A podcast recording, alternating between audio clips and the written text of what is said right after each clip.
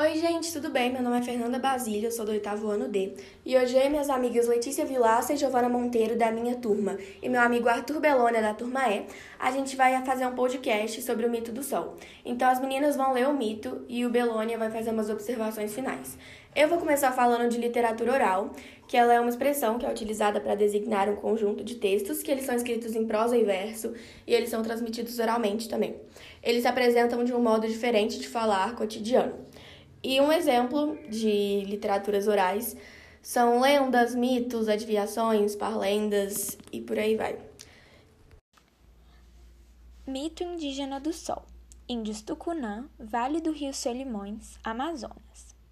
Antigamente, muito antigamente, no tempo em que vivia entre os Tucunã, o Sol era um moço forte e muito bonito. Por ocasião da festa de Moça Nova, o rapaz ajudava sua velha tia no preparo da tinta de urucu ia à mata e trazia uma madeira muito vermelha, chamada muirapiranga. Cortava a lenha para o fogo onde a velha fervia o urucu para pintar os tucunã. A tia do moço era muito mal-humorada. Estava sempre a reclamar e a pedir mais lenha. Um dia, o sol trouxe muita muirapiranga e a velha tia ainda resmungava insatisfeita.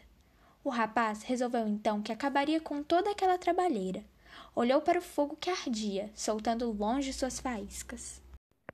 Olhou para o urucu borbulhante, vermelho, quente. Desejou beber aquele líquido e pediu permissão à tia, que consistiu: Bebe, bebe tudo. E logo, disse zangada.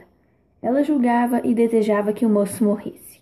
Mas, à medida que ia bebendo a tintura quente, o rapaz ia ficando cada vez mais vermelho, tal qual o urucu e a muirapiranga. Depois, subindo para o céu, intrometeu-se entre as nuvens, e passou desde então a esquentar e a iluminar o mundo.